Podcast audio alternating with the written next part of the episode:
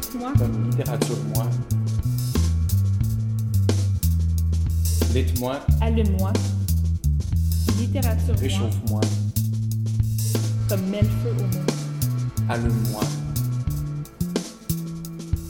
Lite-moi comme littérature-moi. Réchauffe-moi. Allume-moi comme mets feu au monde. Bonjour tout le monde, bienvenue au podcast Lite-moi. Mon nom est Julien Martineau, je suis le podcasteur et c'est déjà le sixième épisode. Donc euh, les choses vont bien, les choses vont vite. Si vous vous demandez c'est quoi Lite-moi, en quelques secondes, c'est une soirée littéraire qui a lieu à tous les deux mois à la librairie du Square. Et c'est quoi le podcast? C'est tout simplement l'enregistrement. On prend les huit performances qui ont lieu au-delà de deux heures et on les enregistre, on les segmente en plusieurs épisodes, en quatre épisodes. Donc pour chaque épisode, vous avez deux performances et les petits commentaires que je donne justement par rapport à ces euh, lectures ou danses comme c'est le cas aujourd'hui. Donc euh, vous allez avoir dans quelques minutes le manifeste de Lite-moi, qu'est-ce que c'est? Et surtout encore plus important le thème parce que chaque soirée littéraire a un thème. Euh, celui d'aujourd'hui, et qui était aussi celui d'il y a deux semaines, et celui des prochaines semaines, c'est encore le fameux retour. Donc on va avoir des textes ou des propositions qui sont en lien avec le retour. Mais juste avant d'aller dans, dans ce retour, dans le, creux, ou, d'aller euh, au fond des choses, comme diraient euh, certains grands littéraires de ce monde, un petit mot pour vous dire que je suis vraiment content qu'il y ait toujours des auditeurs qui soient à l'écoute et que je réalise pas des fois euh, qu'il y a des personnes qui sont là. Euh, juste rapidement, en fin de semaine, j'ai croisé quelqu'un que ça faisait très longtemps que j'avais pas vu, une amie avec qui j'avais pas communiqué ou que j'avais pas eu euh, d'interaction, qu'on s'est pas croisé depuis très longtemps, plusieurs années même. Puis on se donnait un peu des nouvelles. Puis un moment donné, je sais pas comment c'est arrivé. J'arrivais pour parler d'un projet. Elle me dit Ah, mais je pense que je suis au courant, j'écoute ton podcast. Et ça m'a énormément surpris. On dirait que je suis toujours seul dans mon bureau euh, à essayer de monter, enregistrer, à reprendre, et je réalise pas qu'il y a quelque chose qui est livré à l'extérieur, puis ça m'a vraiment fait sourire, ça m'a rendu de bonne humeur. Euh, sans doute que Valérie, hein, la, personne en question, tu te reconnais, tant mieux. Et euh, mon premier réflexe, c'est de lui dire, ben voyons, je pensais qu'il y avait juste mes parents et mes tantes qui écoutaient ça. Et parce que sans doute que c'est toujours vrai, ce sont des personnes très importantes qui sont à l'écoute. Allô maman? Mais euh, non, il y a, d'autres personnes.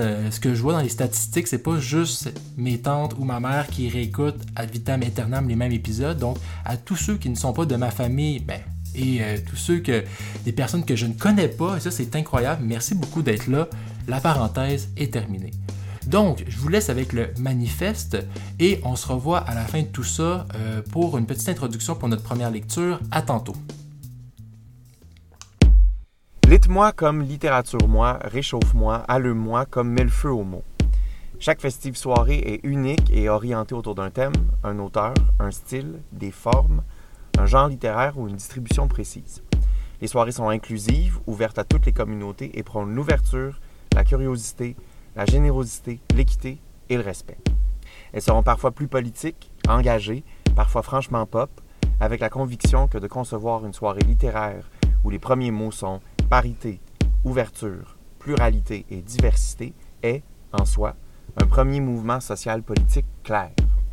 Lite-moi a pour but de promouvoir la littérature principalement d'ici et parfois d'ailleurs, de la décloisonner de l'espace intime qu'elle occupe généralement avec le lecteur afin de la faire pulser dans un espace collectif. Elle se veut un lieu d'échange, de transmission, de stimulation, de confrontation joyeuse, de franche camaraderie. Lite-moi est présenté en partenariat avec la librairie du Square Outremont, grâce à l'engouement de son directeur Jonathan Vartabédian, de son copropriétaire Éric Simard et celui de leur précieuse collègue Josiane Letourneau, libraire exquise.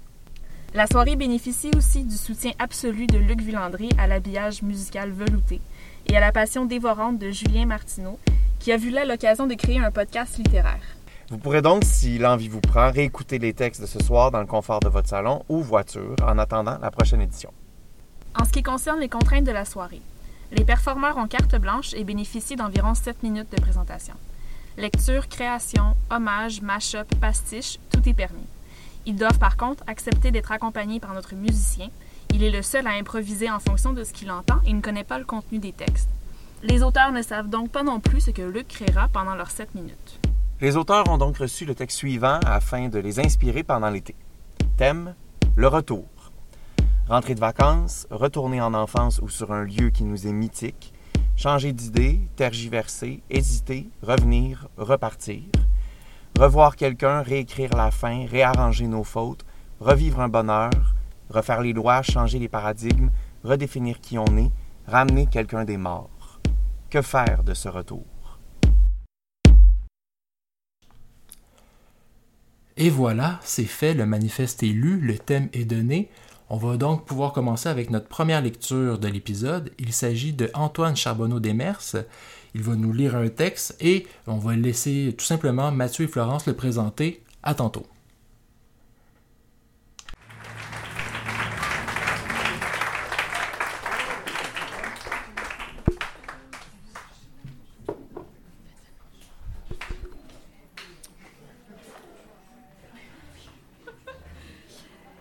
Le prochain invité a frappé fort avec un premier texte publié en 2016 et il nous est revenu en fait cette semaine avec son deuxième roman qui euh, s'annonce des plus prometteurs.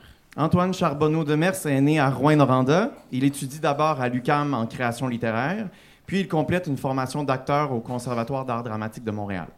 En 2016, il remporte le prix Robert Clich du premier roman pour Coco, publié chez VLB Éditeur. Son deuxième roman, Good Boy, publié chez le même éditeur, est tout chaud sorti des presses. Voici la, la proposition alléchante d'Antoine. Au terminus d'autobus de Rouen-Noranda, j'ai trouvé un livre de tests psychologiques qui contenait toutes les réponses de la personne à qui il avait appartenu. Quelques semaines plus tard, en retournant en Abitibi, j'ai essayé de retrouver cette personne. Il nous lit Réussir sa vie, test psychologique.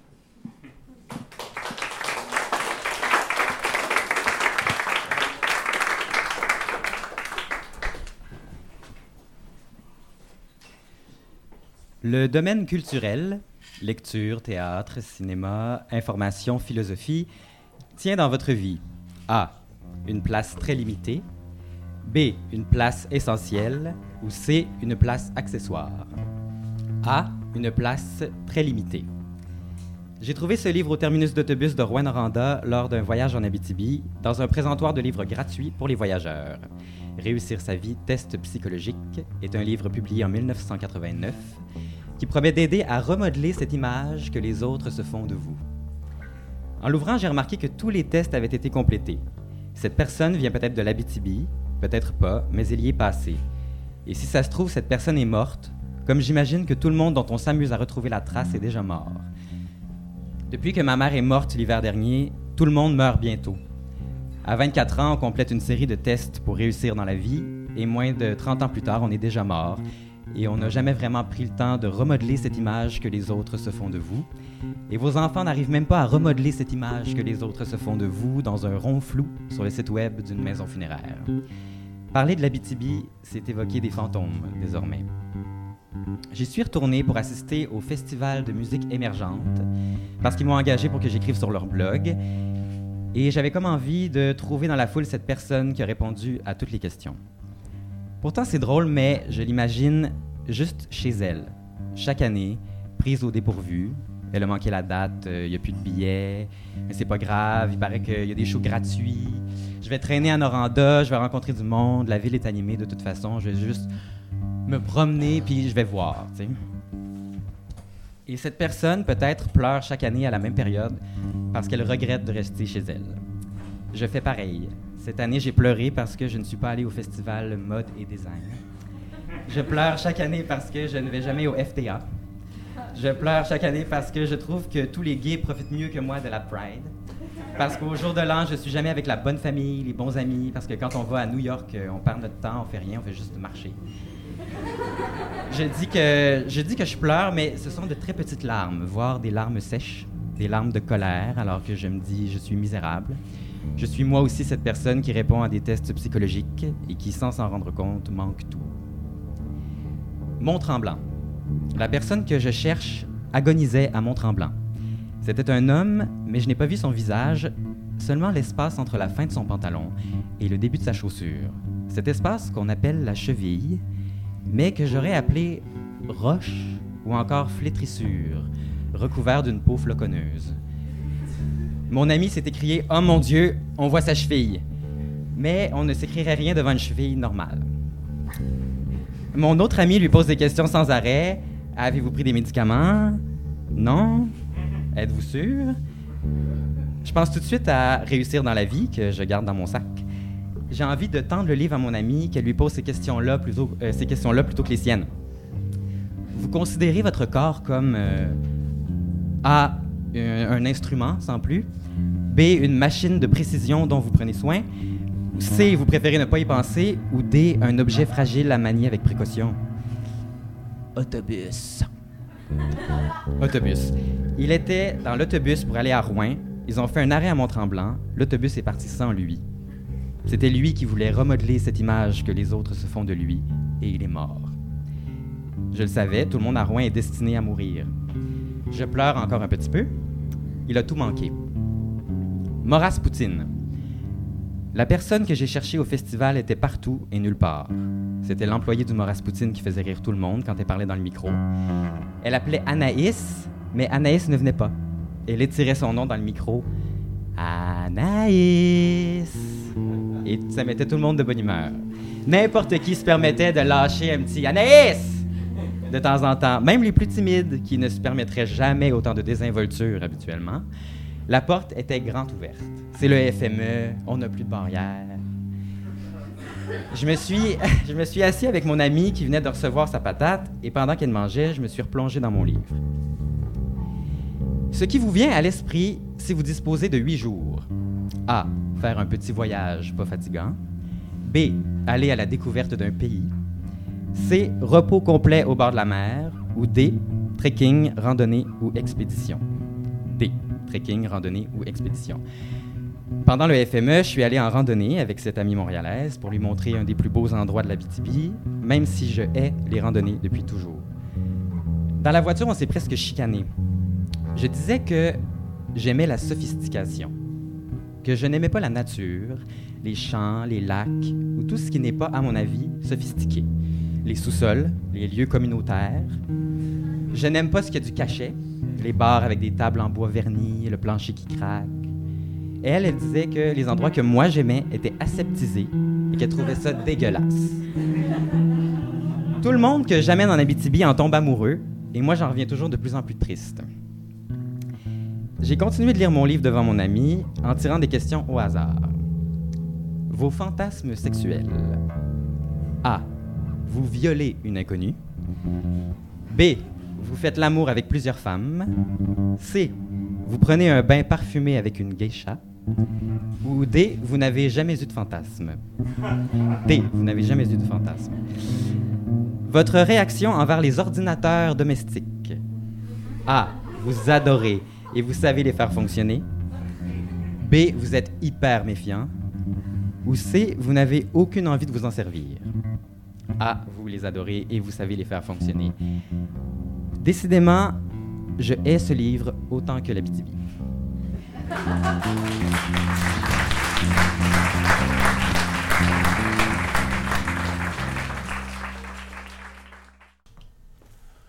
On vient donc d'entendre un texte de Antoine Charbonneau Demers, Comment réussir sa vie, un test avec des questions psychologiques. Et euh, ce que je trouvais le fun, c'est que c'est pas un nom que je connaissais, Antoine Charbonneau Demers. Ça a été une découverte pour moi. Et euh, comme c'est souvent le cas au lit moi, c'est ça qui est intéressant, c'est que je ressors de là avec plein de découvertes, plein de noms ajoutés sur ma liste. Et euh, la veille du lit moi, je crois que j'avais vu passer sur mes réseaux sociaux la couverture du livre Good Boy. Et j'avais vu beaucoup de personnes commenter en en disant un très grand bien, en faisant l'éloge.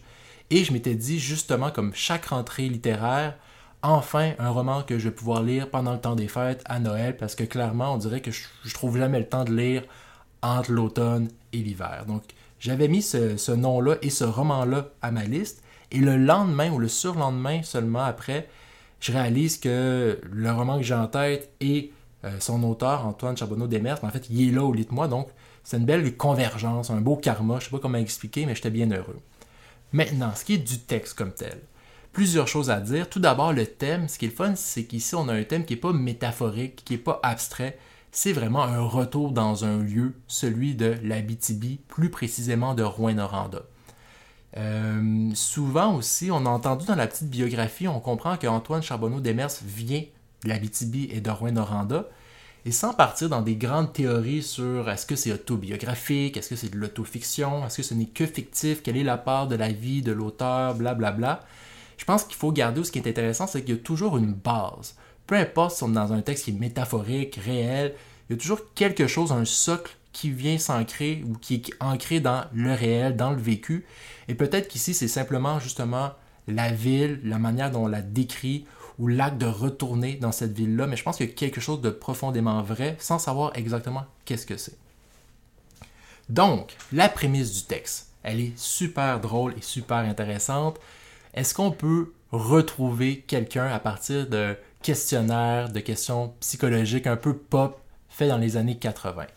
Évidemment, la réponse est non, et je crois que jamais l'objectif était de retrouver cette personne-là. Je crois que c'était voué à l'échec dès le début, cette rêverie-là était plutôt intéressante dans l'idée qu'on pouvait se faire de quelqu'un. Comment partir de petites réponses, des petits choix de réponses, et imaginer quelqu'un, euh, créer cette personne-là. Et finalement, à chaque fois qu'on travaille à créer à cette personne-là, chaque fois qu'on analyse ses réponses, il y a certains jeux de miroir et on se retrouve à se décrire nous, à réfléchir sur nous, en tout cas pour le narrateur. Par exemple, toute la place de la culture. On sent que la personne a écrit très peu important pour moi, alors qu'on sent que pour le narrateur, c'est énormément important. Il retourne au FME justement pour écrire sur le blog du festival. Il semble être un auteur. Il y a aussi toute la question, par exemple, du voyage ou de l'aventure. Euh, la personne qui a répondu au questionnaire dit euh, un petit trekking, une petite balade dans la nature, alors que le narrateur, lui, n'aime pas la nature. Il préfère ce qui est sophistiqué, ce qui est construit, ce qui est minimal alors que c'est, euh, et non animal, mais bien minimal, alors que ses collègues, ses amis disent que c'est plutôt aseptisé. Donc, il tout ce jeu de, contraire-là qui se construit tout au long du texte. Et même qu'à un certain point, euh, ce dont on parle, c'est. On parle de l'Abitibi, plus précisément de Rouen-Noranda. Et il y a une espèce d'adéquation qui se fait entre le questionnaire et l'Abitibi. C'est-à-dire qu'on toutes les réponses du questionnaire semblent euh, aller à l'opposé du narrateur, comme le narrateur semble aller à l'opposé de cette ville-là. Euh, on le sent dans le ton qu'il utilise, qui est vraiment très très drôle, un peu pince sans rire, toujours avec un petit sourire en coin, où il se moque gentiment de ces espèces d'idées euh, ou phrases qu'on répète souvent à propos du FME ou de Rouen-Noranda. Par exemple, ah, il n'y a plus de barrière, tout le monde se parle, ou j'ai pas de billet ce soir, c'est pas grave, je vais aller dans la ville, elle est effervescente, je vais vivre une aventure, quelque chose. Et donc, il y a toujours ce petit, euh, ce petit sourire-là, ce petit ton-là moqueur, mais gentil. Et j'ai aussi beaucoup aimé quand il dit qu'on fait juste marcher à New York. J'ai l'impression que c'est tout à fait vrai. On fait juste marcher, marcher, marcher, et on manque toujours un peu quelque chose. Donc, on dirait qu'au final, euh, l'image qu'on essaie de remodeler, ou le questionnaire qu'on essaie de passer, c'est un peu par rapport au narrateur versus son lieu euh, natal, cette espèce de ville de Rouen-Noranda. Euh, Rouen cette ville de Rouen-Noranda, hein, pardon. Donc il y a vraiment une espèce d'opposition entre euh, ces deux-là. Et au final, au début, en fait, je pensais que c'était juste ça. Au début, je pensais que c'était un texte sur euh, retrouver quelqu'un ou imaginer quelqu'un à partir de réponses euh, à choix multiples d'un test psychologique. Et en réécoutant, il m'était apparu très très clairement que c'est pas de ça dont il est question, du moins dès le début. On dit dans les premières minutes, euh, on parle de la mort de la mère. Et on le dit, on utilise des mots qui sont justement très importants par rapport à ce petit test psychologique-là. Une des phrases qui revient souvent, c'est remodeler l'image qu'on se fait de vous. C'est un peu l'objectif du test psychologique. Et euh, une autre phrase qu'on entend souvent, c'est euh, que tout le monde va mourir, hein, que la personne qui écrit le test est déjà morte, que le narrateur lui aussi un jour va mourir, mais qu'il doit réussir sa vie. Et dans la première minute, on dit quelque chose comme euh, Je sais que tout le monde va mourir depuis que ma mère est morte l'hiver dernier. Et même on dit euh, que le narrateur a de la misère à remodeler son image, l'image de cette mère-là, sur un site internet dans une espèce de notice euh, de maison funéraire. Donc, ce texte-là a tout à voir et on dirait rien à voir avec cette mère-là. Tout ce qui suit cette petite allusion-là, parce qu'on n'en reparle pas après, j'ai l'impression que c'est tout et rien. C'est comme si euh, la relation n'est pas claire, mais elle est là, elle est sous-jacente. Et j'ai l'impression qu'à un certain point, ce qui m'apparaît évident, c'est quand le narrateur quitte Rwanda, il est déçu. Il, voulait trouver quelqu'un, il s'est imaginé quelqu'un en sachant très bien qu'il ne serait pas capable. Et peut-être qu'à un certain point, cette personne-là, peut-être la mère aussi qu'on cherchait, ou quelque chose de cette mère-là qu'on cherchait et qu'on n'a pas trouvé. Mais en tout cas, c'est clair, euh, il y a une déception et il y a quelque chose, euh, il y a une opposition maintenant entre Noranda et ce narrateur. Aussi, euh, j'ai trouvé une belle ben, filiation, une façon de dire les choses, mais ce texte-là m'a un peu fait penser à la chanson de Richard Desjardins Et j'ai couché dans mon char, parce qu'évidemment, la, la chanson de Desjardins, si vous la connaissez pas, allez l'écouter, mais en gros, c'est quelqu'un qui retourne à Rouen après une peine d'amour et qui retrouve des amis ou ne les retrouve pas. Et il y a cette phrase-là demandée dans la chanson des jardins où on parle de fantômes, où on dit que les, fantômes se dressent à chaque pouce carré. Je vais pas chanter la chanson, inquiétez-vous pas. Mais il y a aussi le mot fantôme qui résonne dans le texte d'Antoine euh, Charbonneau Demers. Et j'ai l'impression que sans être. C'est pas un hommage, mais il y a une certaine filiation. Euh, je veux pas dire que tous les textes qui parlent de quelqu'un qui retourne à Rouen-Noranda sont un hommage à Richard Desjardins, mais pour moi, en tout cas, ce mot-là résonnait d'une certaine façon et je voyais un, un lien entre les deux textes. Euh, sinon, sinon, quoi dire? Ah, j'ai beaucoup aimé le travail de Luc, qui a été euh, tout en douceur, mais qui s'est permis quand même quelques frasques, surtout au moment où il y a cette personne-là qui est au Mont-Tremblant et qu'on lui pose des questions, voir son état de santé, et la personne fait juste dire autobus, et tout de suite, Luc a pris euh, l'occasion puis a fait un petit, quelques notes de base pour euh, signifier un peu la, boutade ou l'échec. Et je trouvais que c'était très rapide, très vif, très bien fait. Et sinon aussi tout en douceur pour appuyer le texte. Donc un, beau travail de Luc. On est encore en début de soirée avec ce troisième texte. Et je crois que c'est ce que j'avais à dire. Donc vraiment un, un texte euh, qui fait sourire par la performance, par le ton de la lecture, qui est très très bien fait, comme j'ai dit, avec un petit sourire en coin. Et au final, ce qu'on en retient, ce que j'en retiens, c'est que cette image qu'on essaie de remodeler, euh, c'est peut-être celle de Rouen Noranda, peut-être celle du narrateur, mais il y a une séparation, il y a quelque chose qui ne marche plus ou qui ne marchait pas entre ces deux choses-là, lieu et personne. Et euh, cette espèce de phrase-là, comment réussir sa vie, qui sonne un peu différemment qu'on pense à la mort aussi ou à la mort de la mère. Donc, euh, très très bon texte. On va continuer maintenant pour la deuxième partie euh, de l'épisode où on va avoir une danse et je vais essayer de vous euh, expliquer, narrer, analyser. Je ne sais pas comment ça va se passer, mais vous allez le savoir dans quelques secondes. On se rejoint. Euh, Quand Mathieu et moi, on a commencé à réfléchir au concept de Lit-moi il y a à peu près un an aujourd'hui, on a eu cette drôle d'idée d'intégrer une performance dansée à une soirée littéraire. Puis, après avoir vu les complètement folles propositions de Amara Barner et Stacy Desilliers, qui est dans le fond là-bas avec le magnifique afro, puis après avoir vu la réaction plus que positive des gens qui étaient là aux deux premières éditions, on s'est dit, man, comme ça marche vraiment. Fait qu'on continue. Euh, et donc, tu sais, en fait, ce qu'on trouvait cool, c'est de voir euh, la force que ça avait, de, la force de frappe d'un créateur qui euh, transmettait en fait des contraintes littéraires en mouvement. Euh, et ce soir, donc, on continue en force avec un danseur qui est, comme selon moi, un des plus talentueux de sa génération. Je l'ai dit. Savan Rochon Promtep, alias Promo, baigne dans le milieu du hip-hop depuis son enfance. Il se joint au groupe Sweet Technique avec lequel il participe à de nombreuses compétitions de breaking. Il cumule à ce, jour euh, plus d'une trentaine de victoires et il est régulièrement invité à participer à des, à des compétitions partout dans le monde.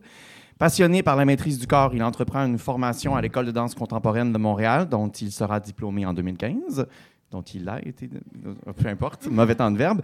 Depuis, depuis sa sortie, il travaille avec Animals of Distinction, Castel Blas, le groupe Rubber Band Dance, 14 lieux et Lilith Co. Il présente également ses propres euh, projets chorégraphiques. Euh, je pense que avant de vous lire leur proposition, je vous demanderais comme de reculer d'une fesse.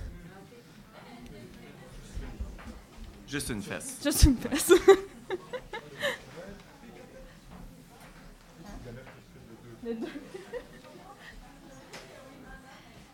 Merci, merci beaucoup. Donc, euh, Sovan propose, en collaboration avec sa sœur Coliane, la petite ode. Ils abordent ensemble le concept du retour à l'essentiel, où ils cultivent la bienveillance, le partage et l'acceptation à travers une série de gestes.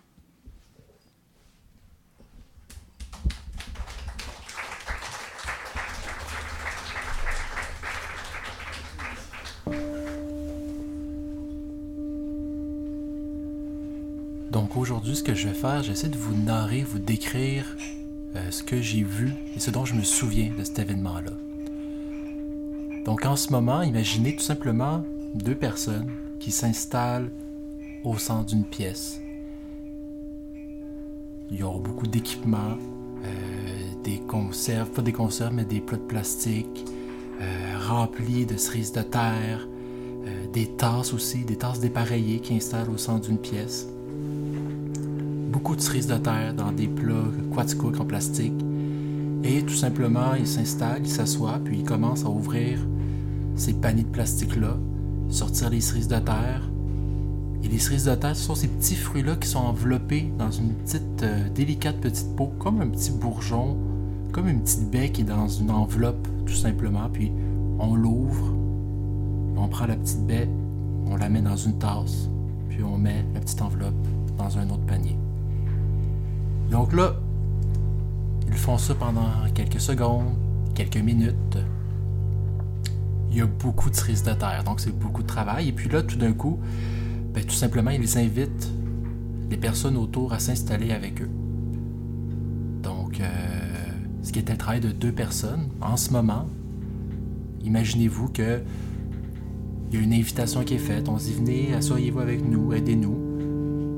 Et les spectateurs vont tout simplement au centre de la pièce, s'assoient, puis prennent les cerises de terre, ouvrent la petite cerise de terre, mettent la petite baie dans une tasse, mettent la petite peau, ce qui reste, dans un autre sac, dans un autre panier.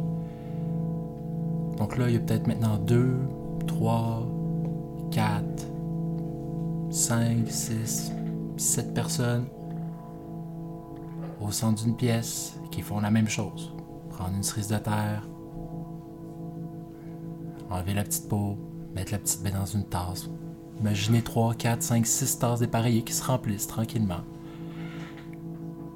Il n'y a en ce moment aucune danse. Donc c'est pas un numéro de danse typique. C'est vraiment juste des personnes qui travaillent comme dans un marché, comme dans un après-midi, comme dans une collation. Des personnes qui accueillent des fruits. Personne goûte. Personne euh, prend une petite bouchée. Tout le monde s'installe dans le silence, dans la musique de Luc. Prennent la petite peau, l'enlève, garde le petit fruit.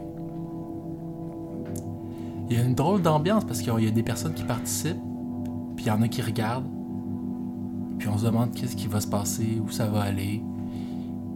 Mais il y a une belle atmosphère dans tout ça.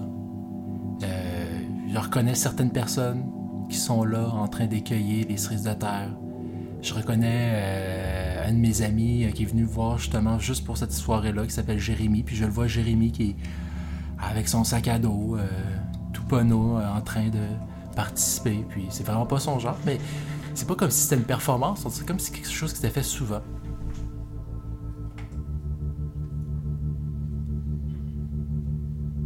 Et puis là, je sais pas si c'est à ce moment-là que je commence à me poser des questions de où est-ce qu'ils vont aller, qu'est-ce qui se passe. Je sais pas exactement c'est à quel moment que le travail est fini. Que dans les deux immenses pots de 2 litres de cerises de terre dans des pots en plastique Quadco qu'il y avait, à quel moment il ne reste que des tasses remplies de belles petites baies, de belles petites cerises, épluchées, écueillées. Mais il faut croire qu'avec 5-6 personnes, ça va plus vite, donc j'imagine que ça doit être fait. Ça doit être là, à ce moment-là, Savan, Coliane, les deux personnes euh, qui font le numéro, qui sont la, la présentation, qui sont les danseurs, euh, se lèvent, du moins j'imagine que c'est à ce moment, et prennent les tasses et les distribuent. Donc, euh, tout ce travail-là qui a été accompli maintenant qu'on a le résultat, le fruit, hein, sans jeu de mots, le fruit du résultat, ben, on se lève, on fait de la place, on passe la tasse, on partage et on s'installe pour travailler, puis on s'installe pour faire la danse. C'est ce qu'on sent. Là, la première étape est faite. Et j'ai une tasse qui vient vers moi, je prends une petite bouchée, je la redonne. Et là, je pense que c'est Soviane qui commence à danser, qui commence à faire des mouvements, mais quelques secondes, quelques secondes d'enchaînement de breakdance, on sent la jambe qui part, les, les bras, ça s'arrête tout de suite. Il y a comme tout un potentiel, tout ce corps-là qui danse, qui, est capable de faire de grandes choses, de commencer, puis tout de suite il a arrêté. Puis là, c'est Soviane, c'est Koliane qui, qui font des mouvements qui sont, je sais pas comment le décrire, mais face à face. Ils montent l'un sur l'autre, ils se prennent, ils se séparent. Ce sont des mouvements très simples, des mouvements quasiment enfantins. Je sais pas si j'ai imaginé cette image-là, mais donné, je vois quelqu'un à genoux, euh, sur ses pattes comme un chat qui avance, et quelqu'un qui monte hein, sur ses genoux, sur son dos. Une espèce de jeu d'enfant. Et c'est toujours silence, mais on a, en tant qu'auditeur, on a euh, les cerises de terre. Et tout ce que je garde en tête, c'est cet immense potentiel de faire quelque chose. Ces corps-là qui sont des corps de danse, de breakdance, qui ont étudié des années, qui, qui, qui, qui font des mouvements simples, qui n'impressionnent. Il y a quelque chose qui est retenu, il y a quelque chose qui est pas flamboyant, quelque chose de très. J'ai l'impression de voir un frère et une sœur en enfance qui explorent, qui jouent, des mouvements vraiment naïfs, enfantins dans tout ce que ça a de beau.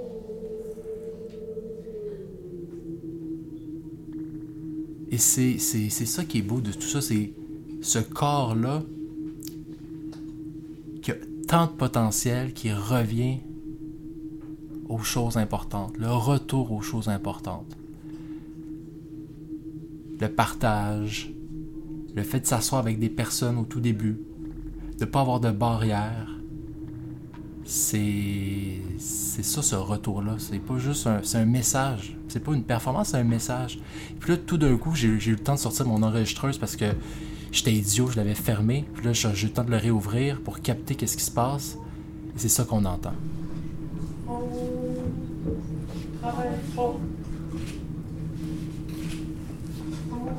Travaille trop. En même temps qu'il danse, parfois il s'arrête. Et il dit cette voix-là, ce, message-là.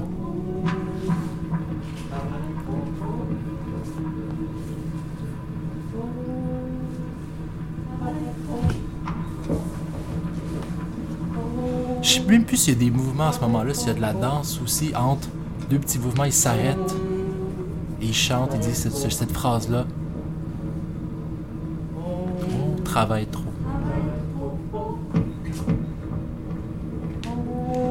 cette image-là à un moment, à un certain point, il n'y a plus rien. Savan et Coliane sont debout, ils regardent dans les airs et ils chantent ça, ils disent ces paroles-là. Peut-être qu'ils marchent un peu, mais je suis persuadé qu'à un certain point, ils se sont arrêtés. Ils se regardent. Ils disent ça.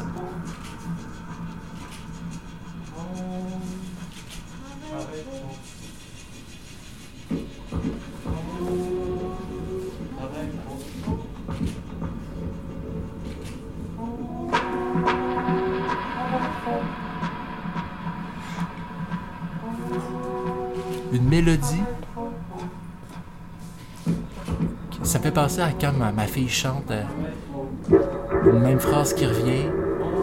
On change un peu d'air. Quelque chose d'improvisé, quelque chose qui vient vraiment du cœur. Et encore une fois, tout est arrêté.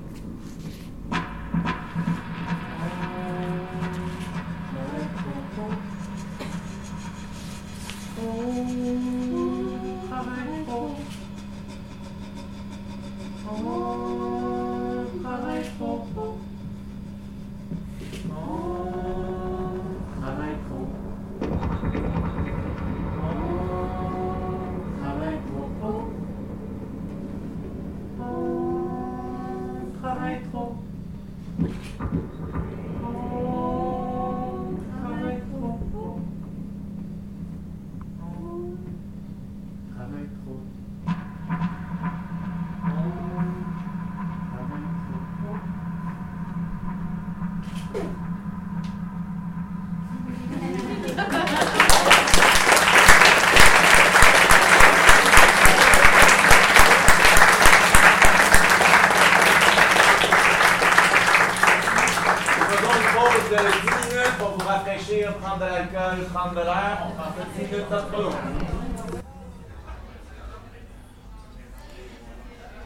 Ici, il n'y a pas de pause, on est dans, le podcast, mais j'ai tellement aimé cette performance-là. J'ai tellement trouvé ça...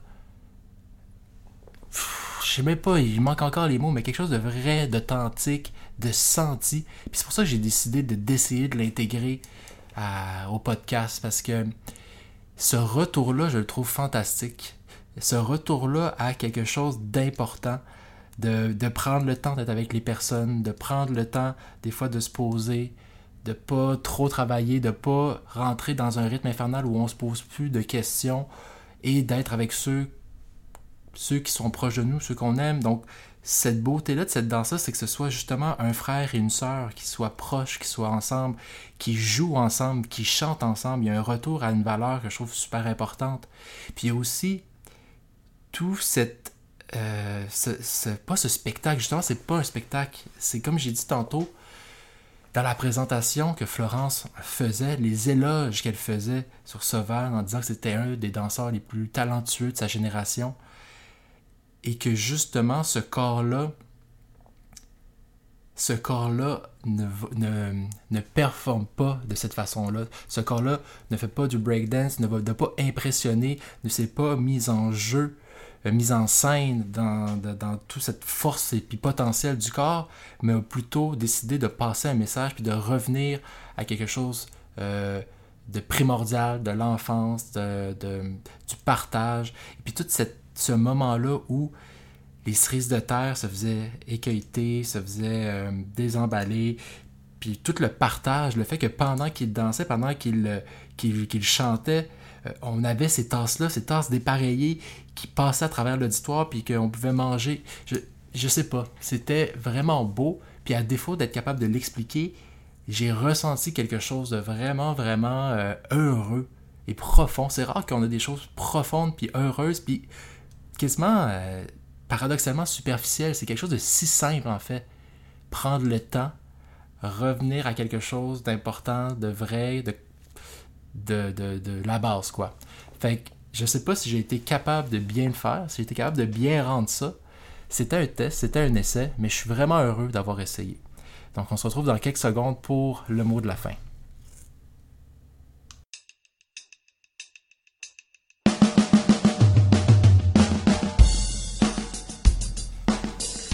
Et voilà, c'est déjà terminé pour cet épisode du podcast Lit-moi. Un énorme merci à tous ceux qui sont à l'écoute. Euh, vraiment, je ne prends rien pour acquis et je trouve ça extrêmement impressionnant que tout ce que je dis devant le micro trouve son chemin jusqu'à des écouteurs, jusqu'à des haut-parleurs, jusqu'à quelqu'un dans sa voiture qui est pris dans le trafic ou quelqu'un qui est dans le métro, quelqu'un qui relaxe en faisant la vaisselle ou peu importe. Vraiment, vraiment, c'est super gentil et euh, n'hésitez pas à mettre un pouce en l'air, à partager, et même à nous écrire sur Facebook, la page de Lite-moi, ou même ma page personnelle, Julien Martineau, nous dire ce que vous aimez, ce que vous aimeriez peut-être, euh, des suggestions, des changements, mais vraiment, vraiment, merci beaucoup. Évidemment, je gardais mes plus grands remerciements pour nos performeurs et performeuses de cet épisode. Donc, on a commencé euh, l'épisode avec Antoine Charbonneau-Demers. Donc, euh, si vous avez aimé, un gros merci à Antoine, mais si vous avez aimé ce que vous avez entendu, vous avez aimé cette voix-là, ce ton-là, euh, ce petit euh, sourire en coin, cet humour aussi, n'hésitez pas à aller vous procurer le dernier roman d'Antoine Charbonneau-Demers, Good Boy. J'en ai déjà parlé un peu. Good Boy fait vraiment partie des, romans de cette rentrée littéraire qui ont un, un gros buzz. J'ai entendu, j'ai lu beaucoup de choses sur ce roman-là et j'ai très très hâte de pouvoir le lire. C'est chez l'éditeur VLB. Et euh, n'hésitez pas à aller chez votre libraire indépendant préféré, comme par exemple la librairie du Square ou n'importe quel libraire, n'importe quelle bibliothèque même. Louez-le, lisez-le, partagez-le. Et si jamais vous aimez Good Boy ou vous voulez commencer même avec le premier roman de M. Charbonneau-Demers, il y a également Coco qui a été édité toujours chez VLB Éditeur. Et maintenant, j'en profite pour profiter nos euh, danseurs, nos danseuses, nos performeurs. C'est très rare que j'ai l'occasion de le faire parce que c'est très rare que je les intègre au podcast. Donc un énorme merci à Savane Rochon Promtep et sa sœur Coliane Rochon Promtep qui nous ont euh, permis de vivre quelque chose. J'espère que ça a été bien rendu dans le podcast, mais qui ont vraiment euh, amené cette question du corps dans une, j'allais dire un autre paradigme, comme si j'étais dans un cours puis je voulais impressionner quelqu'un, mais dans une autre, euh, d'une autre façon, tout simplement. Comment le corps ici bouge, mais bouge d'une autre façon et veut dire encore quelque chose de plus qu'à travers le corps. Donc il y a vraiment un message un énorme merci. Je ne sais pas s'il y a des spectacles qui s'en viennent, mais allez googler, Facebooker Sav euh, Rochon Promtep. C'est vraiment quelqu'un euh, de très très très intéressant et de vraiment euh, hmm, euh, quel beau moment radiophonique, n'est-ce pas? Bon, donc qu'est-ce que j'ai, mon Dieu, j'ai perdu le fil, ça n'a aucun sens, c'est les pires remerciements de l'histoire. Bon, en même temps, Également, un merci euh, à Mathieu et Florence qui sont les curateurs, qui sont euh, les idéateurs de cette euh, super soirée Lite-moi. Un énorme merci à la librairie du Square Outremont qui nous reçoit à tous les deux mois, qui fait vraiment un travail extraordinaire pour commander les livres, créer l'ambiance, la musique, le party, qui soutient l'événement. Donc un gros, gros merci. Et évidemment, euh, un merci euh, musical. J'aimerais ça pouvoir le chanter, mais euh, je crois qu'on perdrait des, des, abonnements. Un gros merci à Luc Villandré qui vraiment non seulement s'occupe de l'équipement, amène le son, amène la musique, mais crée avec les lecteurs, les performeurs. Donc un gros, gros, gros merci à Luc, sans qui tout cela ne serait pas possible. Et voilà, merci à vous. On se revoit euh, dans deux semaines. Juste avant, n'oubliez pas que le 22 novembre, ça va être notre soirée spéciale Lite-moi, spéciale Andy Warhol. Donc, euh, la dernière fois, j'ai dit c'est Warhol moi. J'avais pas spécifié hein, que c'est en lien avec Andy Warhol. Donc, euh, vous pouvez acheter vos billets déjà à la librairie. Vous pouvez déjà commencer à aller regarder sur le site qui sont les invités. Je vais vous le dire dans deux semaines, mais allez voir peut-être déjà si vous voulez avoir une bonne idée. Donc, on se revoit le 22 et on va se reparler en podcast dans deux semaines. Bye bye tout le monde.